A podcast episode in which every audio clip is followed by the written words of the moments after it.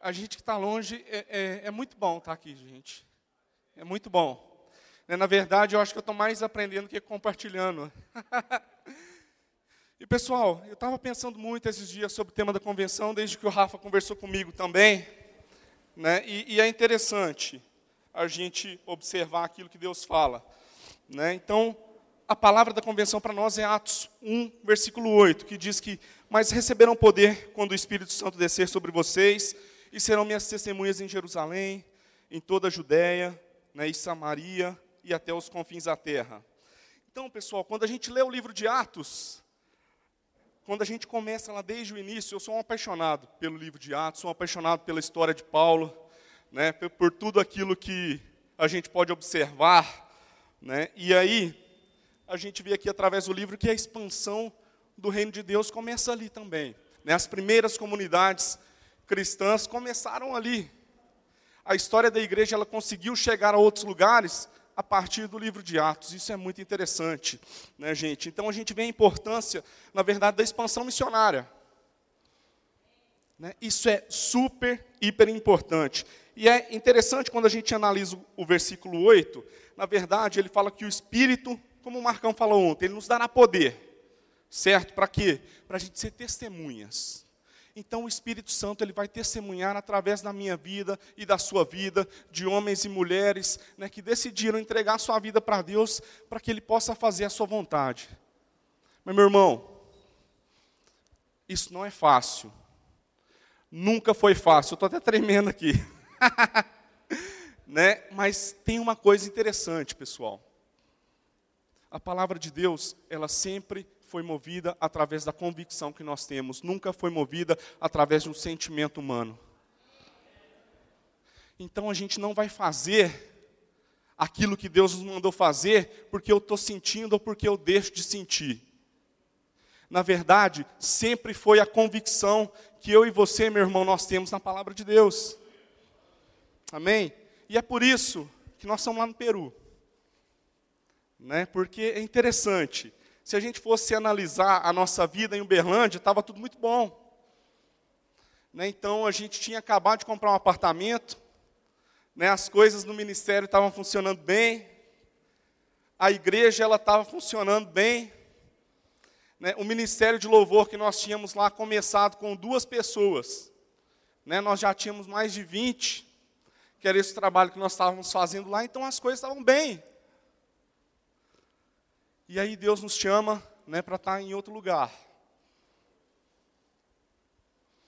E é interessante. E essas coisas, nos, elas têm uma tendência a nos prender.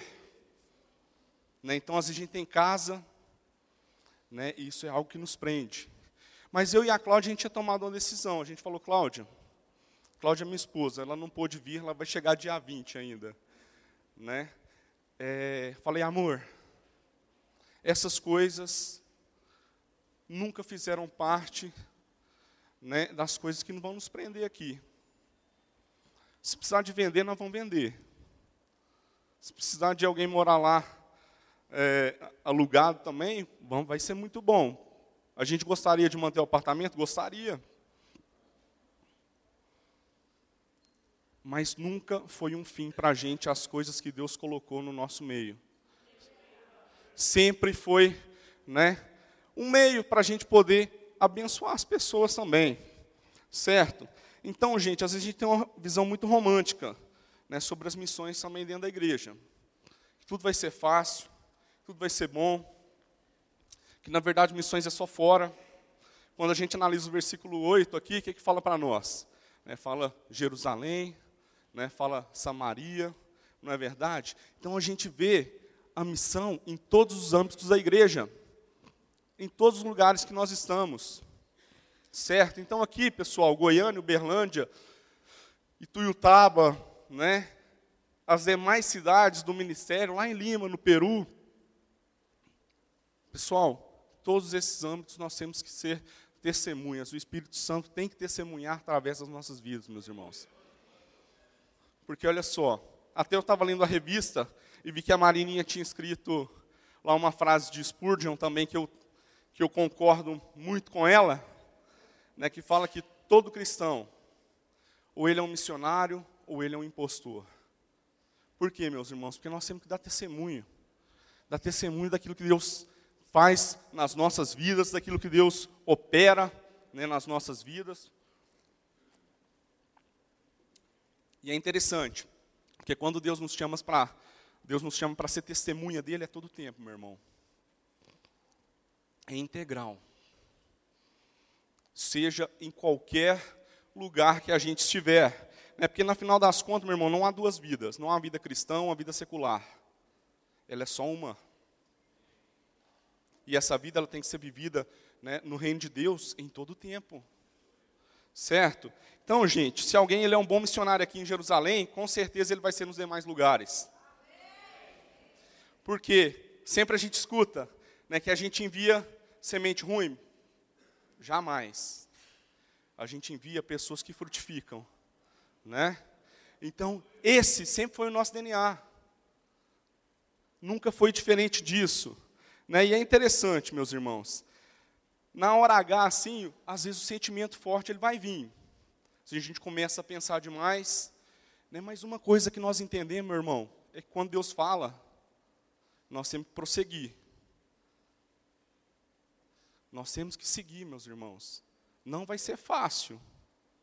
Tem dia que a gente chora. Tem dia que a gente quer estar aqui. Tem dia, meu irmão, que o privilégio de estar junto. Vocês verem na viagem que a gente veio agora, a gente vem chorando. Chorando porque a gente está junto. Só isso. E sabe, meus irmãos, muitas vezes a gente valoriza as coisas que nós temos. Né, nós não valorizamos o tempo precioso que nós temos aqui juntos. Sabe, se a gente lê o livro de Atos, a gente vai ter uma belíssima percepção né, de como o Espírito Santo ele dá testemunho. Se a gente for ver, analisar também a vida de Paulo um pouquinho, eu quero até compartilhar um texto para vocês verem o êxito do ministério de Paulo. Como que foi? Para vocês terem assim uma perspectiva daquilo que é o reino de Deus. Né? E aí vocês vão ver, através desse texto que nós vamos ler, Paulo, se ele fosse movido pelo sentimento do momento, meu irmão, o evangelho não tinha chegado aqui não. Não tinha chegado aqui. Lá em 2 Coríntios, né? Nós vamos ver lá que tinha muita gente aplaudindo o ministério de Paulo.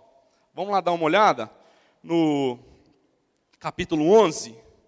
Eu quero ler no versículo 16 para a gente entender um pouquinho do contexto, tá bom? Mas nós vamos chegar lá no finalzinho, né? Então vamos lá, em, a, em 2 Coríntios 11, versículo 16.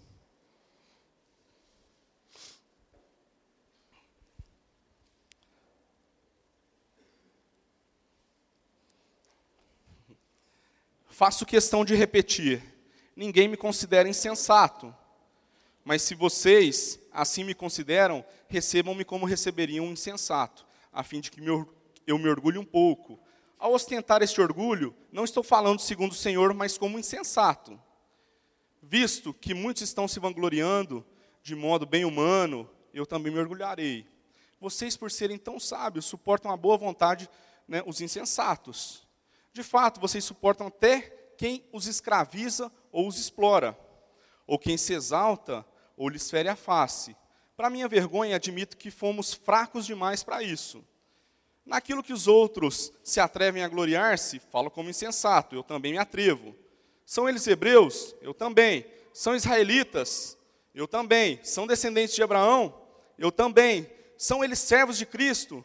Estou fora de mim para falar dessa forma. Eu ainda mais trabalhei muito mais, fui encarcerado mais vezes e fui açoitado mais severamente e exposto à morte repetidas vezes. Cinco vezes recebi dos judeus 39 açoites.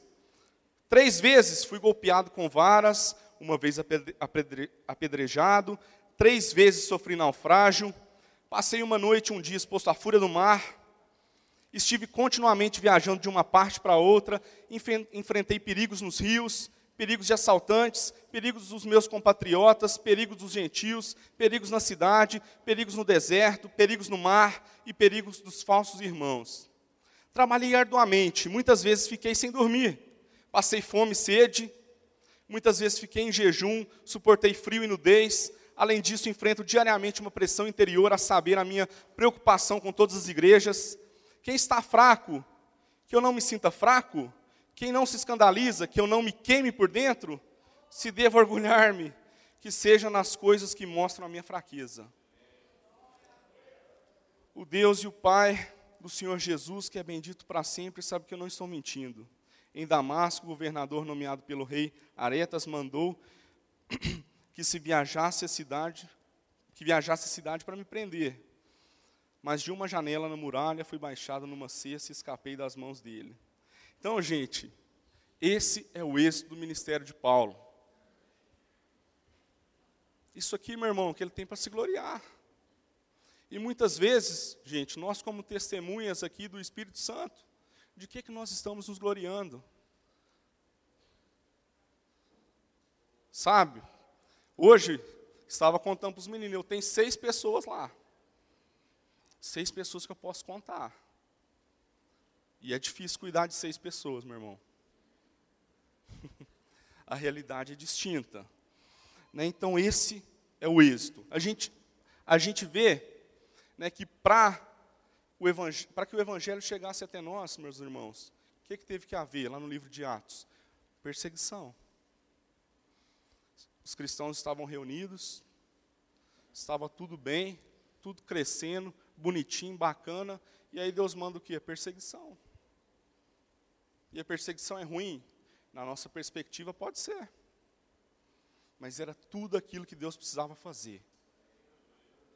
Então a gente tem que discernir os tempos. Nós temos que discernir aquilo que são as coisas que Deus está colocando na nossa frente para a gente fazer, meus irmãos. Temos que estar sensíveis a voz do Espírito Santo. Nunca movido pela, pelo sentimento do momento, meu irmão. Sempre movido pela convicção. Certo? Se a gente olhar aqui, pessoal, Paulo escreveu todas as, a maioria das cartas nas prisões. Vocês têm ideia de como eram essas prisões, meu irmão? O ambiente agradável que era? Vou te contar. Né? Paulo ele estava no sótão geralmente. E no sótão, pessoal, eles recebiam os excrementos né, das prisões que estavam em cima. Então, olha só. Imagina a iluminação, imagina um ambiente gostoso, para ele poder escrever as cartas para que a gente tivesse acesso hoje, né, aquilo que é a palavra de Deus. Sabe, meu irmão, a gente deve mudar a nossa maneira de pensar, nós devemos mudar a nossa maneira de viver o Evangelho. Né, nós devemos refletir aí muito, porque nós realmente devemos mudar a nossa percepção de missões. Porque, meu irmão, aqui é missão. Onde nós estivermos, nós somos embaixadores da palavra de Deus, meus irmãos. Então, gente, é o seguinte: o Espírito Santo ele vai testemunhar através da minha vida e da sua, se a gente realmente viver pela convicção e não pelo sentimento. E isso é uma luta diária, que nós precisamos muito, meu irmão, de quê? De palavra de Deus. Nós precisamos muito de oração. Né? A gente aprendeu aqui junto, meus irmãos, que tudo aquilo que Deus fez, né, geralmente nas coisas que a gente leu aí na palavra, né, nos movimentos que a gente já viveu muito aqui juntos, tudo, pessoal, que foi precedido de muita oração avançou e cumpriu né, o seu propósito. E muitas vezes a gente não quer gastar tempo com Deus. Muitas vezes, meus irmãos, eu não quero gastar tempo com Deus. Mas aí, gente, é a convicção. Essa é a palavra que eu quero deixar para nós hoje, meu irmão. Convicção. Né? Porque a gente tem que se alegrar em Deus, em toda situação. Quando a gente vê aqui a vida de Paulo e a vida de tantos outros homens, meus irmãos. Né, hoje é até fácil. Eu sei que a gente vive outra época, mas a palavra de Deus ela é viva, ela é eficaz todos os dias e ela se renova a cada dia e a gente tem que viver integralmente as coisas que nós estamos aprendendo aqui, meus irmãos.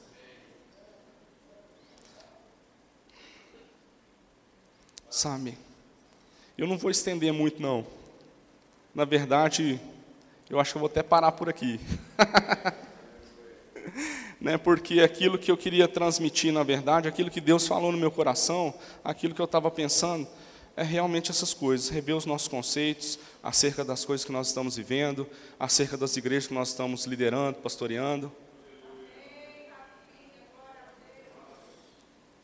Porque, meu irmão, nós somos chamados para frutificar.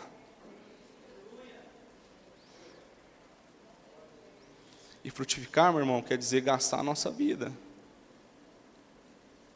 Para ser testemunha do Espírito Santo, meu irmão, precisa do envolvimento total da minha vida e da sua vida.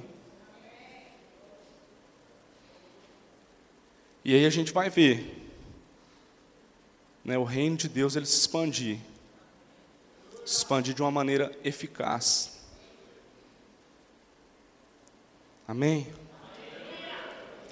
Então, meu irmão, era essa palavra que eu queria deixar com a gente hoje. Eu queria ter um tempinho.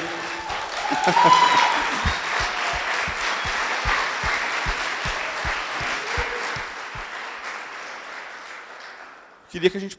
Alguém quer Pode demorar? Pode demorar? Eu queria que a gente pudesse orar aqui um pouquinho juntos, pode ser? Sim? Então vamos lá, né? Deus, em nome de Jesus, Pai, nós queremos te louvar por mais esse dia que se inicia na tua presença, pela oportunidade que a gente tem de estar aqui junto, Pai, pela oportunidade que a gente tem de orar ao Senhor, pela oportunidade que a gente tem de proclamar o teu reino, Pai, de viver para o teu reino, Deus, em todo o tempo o Senhor possa derramar sobre nós, Deus, o teu poder, da tua graça, da tua unção, do teu entendimento, para que a gente possa, Deus, realmente, em todo tempo, lembrar. Lembrar dos seus princípios, lembrar dos seus valores, Pai, sobre as nossas vidas e ser realmente guiados por eles em todo tempo, Pai. Que não seja o sentimento, Deus, pelo amor de Deus, que não seja o sentimento, mas que seja sempre a convicção que nós temos na tua palavra, Deus que o êxito do nosso ministério, Pai, seja o Senhor. Que não seja nós, Deus, que seja o Senhor. Porque dessa maneira, Pai, nós vamos ser testemunhas. O Espírito Santo ele vai testificar através da, das nossas vidas. Nós vamos poder compartilhar das coisas que nós temos aprendido juntos, Pai, como sal da terra. Muito obrigado por tudo, Deus. Em nome de Jesus, Pai. Amém.